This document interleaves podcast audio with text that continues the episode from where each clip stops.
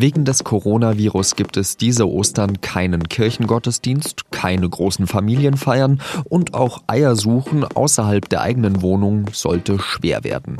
Und trotzdem kann Ostern in so einer schwierigen Zeit Trost spenden. Auch denen, die nicht gläubig sind. Das sagt der Kirchenredakteur Matthias Trubinski. Sie hören den SZ-Nachrichten-Podcast auf den Punkt und ich bin Jean-Marie Magro.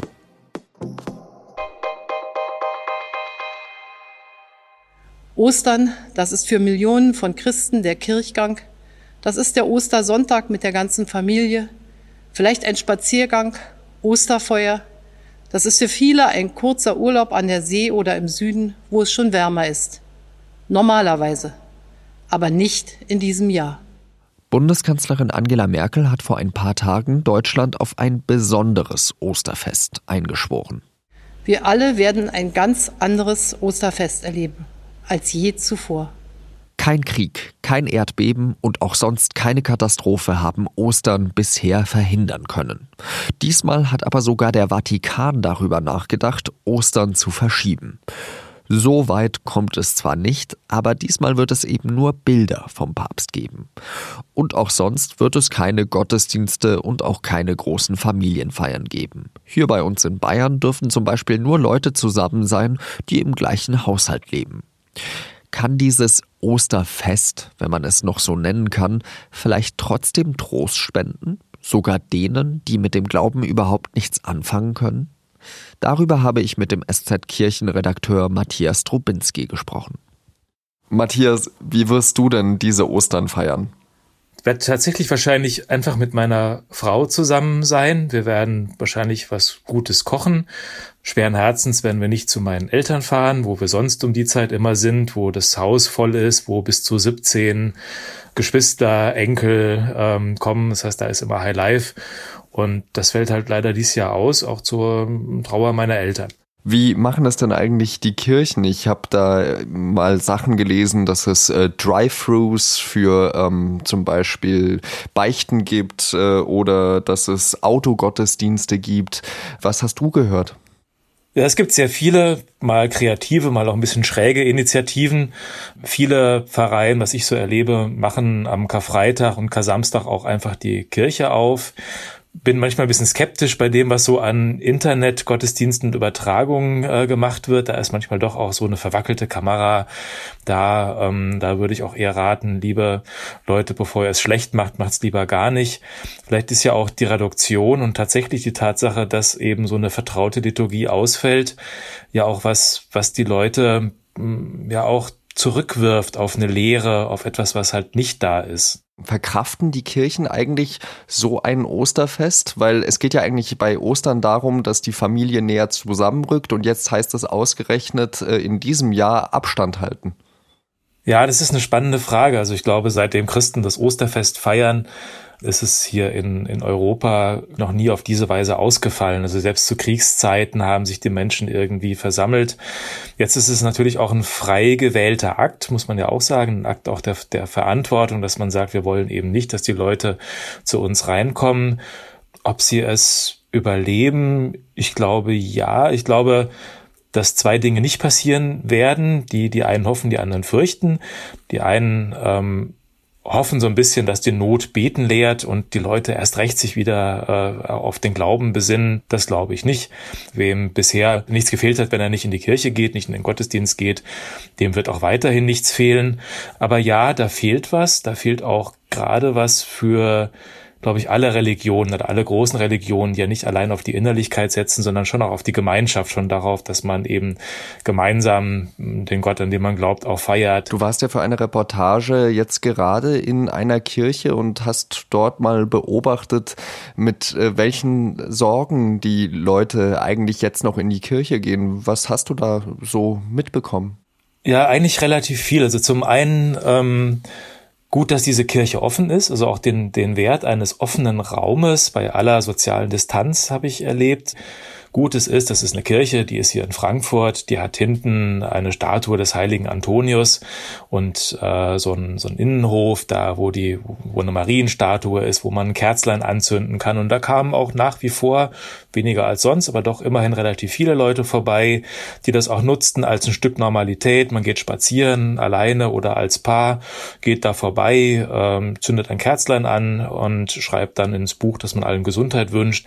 Ähm, interessanterweise hat man dann dieses Segensbüchlein mal durchgelesen. Da spielten dann doch äh, letztlich diese Grundfragen des Lebens dann nochmal die größere Rolle. Also es nimmt schon zu irgendwie, lass uns gesund bleiben, lass diese Krise vorbeigehen. Aber äh, die wirklich ernsthaften Bitten sind schon irgendwie, ich habe eine schwere Operation, ähm, Herr, lass unsere Liebe wieder aufleben, schrieb ein paar und drei Seiten weiter dann irgendwie so mit einem Smiley Danke, was immer passiert sein mag. Also diese existenziellen Dinge spielen da, glaube ich, doch nochmal eine größere Rolle. Also in diesem Sinne merkt man da, diese Corona-Krise, die ist schon vorhanden, aber noch nicht in der tiefen Schicht der Menschen. Ein Pfarrer, der da Beichte hört, der sagte mir dann, ja, also es trifft schon sehr viel die Einsamen. Also wer eine Familie hat, der kann damit vielleicht leichter umgehen, auch wenn die sich mal auf den Senkel gehen und, und streiten. Aber da ist doch immer jemand da. Sehr schwierig ist es für Menschen, die, die Singles sind. Und was mir auch aufgefallen ist, natürlich die sozialen Unterschiede. Diese Gemeinde hat ähm, auch ein, ein Obdachlosenfrühstück und das sind natürlich die Menschen, für die diese Krise tatsächlich auch eine existenzielle Bedrohung ist. Also viele von denen wissen nicht mehr, wo sie übernachten sollen. Ähm, die eine oder andere Einrichtung hat zu, beziehungsweise sie fallen auch sofort auf auf dem Flughafen, werden vertrieben. Also so gerade die Armen, gerade die Schutzlosen, die auch auf Verlässlichkeit, auf verlässliche Öffnungen angewiesen sind, die trifft diese Krise dramatisch hart, während sag mal, die bürgerliche Gemeinde dieser Kirche, ja, die kann schon, die kommt schon so irgendwie zurecht mit allen Problemen, die es mit sich bringt. Jetzt gibt es ja auch einige, bestimmt auch sehr viele unter unseren Podcast-Hörern, äh, die mit dem christlichen Glauben nicht so viel anfangen können, die vielleicht entweder an einen anderen Glauben glauben oder die äh, atheistisch sind, agnostisch sind. Was können die vielleicht aus dieser Ostergeschichte rausziehen? Ja, vielleicht schon sowas wie die Kraft der Zuversicht. Also Zuversicht ist ja mehr als äh, dieses alles wird gut. Also äh, alles wird gut ist eigentlich ein, ein, ein banaler Spruch. Was soll das heißen? Äh, es wird nicht alles gut werden. Das, das weiß man. Also in, in diesem Sinne äh, darf das kein naiver äh, Trost, keine Vertröstung sein. Ich glaube, dass jemand, der der aber nicht glaubt, kann schon, kann schon sagen, es gibt ja Feste, die auch eine Lebensweisheit transportieren. Und die Lebensweisheit von, von Ostern ist, glaube ich, schon der gegenwärtige Zustand, ist nie der Letzte, ist nie derjenige, der für den Rest des Lebens bestimmend sein wird. Da kann man schon auch einiges äh, raus, rausziehen. Also ähm, es ist nicht das Versprechen, es geht in sechs Wochen weiter wie bisher. Es ist nicht das Versprechen, unser Wohlstand und das alles, was wir an Gesundheitsversorgung sowas haben, wird auf immer bestehen.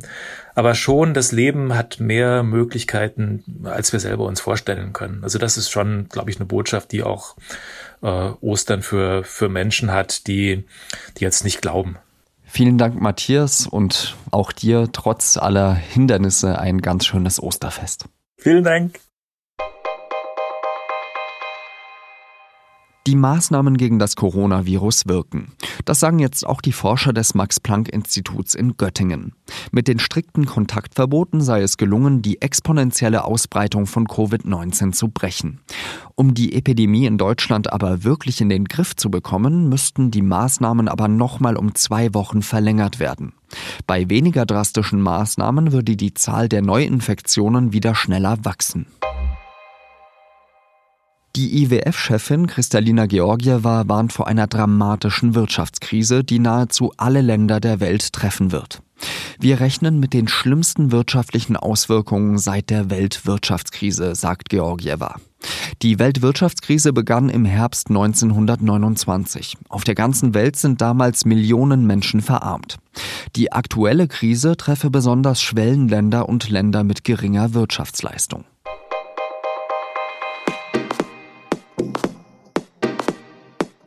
Zu Ostern verreisen vielleicht doch wieder mehr Menschen als in den Wochen davor. Wie gefährlich ist da eigentlich eine Fahrt mit dem Zug? Das war eine Frage an unseren Medizinredakteur Werner Bartens. Wir haben ja kürzlich erst die Meldung gehabt, dass äh, die Fahrten in der Bahn um etwa 90 Prozent zurückgegangen sind. Im Moment sind das, glaube ich, relativ sichere Orte, weil alles, was ich höre, was ich lese, was ich mitbekomme, dazu äh, zeigt, dass die so gut wie leer sind und dort wahrscheinlich kaum eine Infektionsgefahr besteht. Außerdem hat inzwischen ja jeder verstanden, dass man, wenn man unterwegs war, wenn man irgendwo Fremdmaterialien angefasst hat, dass man sich dann gründlich die Hände reinigt und äh, wenn man da nicht gerade sozusagen die Türklinken abschleckt äh, und die Griffe äh, anfasst und sich damit ins Gesicht fasst, dann ist, glaube ich, die Gefahr nicht gegeben. Und da weiterhin im ganzen Land Kontakteinschränkungen gelten, rechne ich auch nicht damit, dass über Ostern so viel Verkehr unterwegs sein wird. Das war unser Medizinredakteur Dr. Werner Bartens. Und das war es auch wieder mit Auf den Punkt. Redaktionsschluss war 15 Uhr. Ich wünsche Ihnen und Ihrer Familie trotz aller Einschränkungen ein ganz schönes Osterfest. Denken Sie dran, es wird auch eine Zeit nach Corona geben. Und das gilt auch und ganz besonders für die, die wie ich alleine zu Hause sind.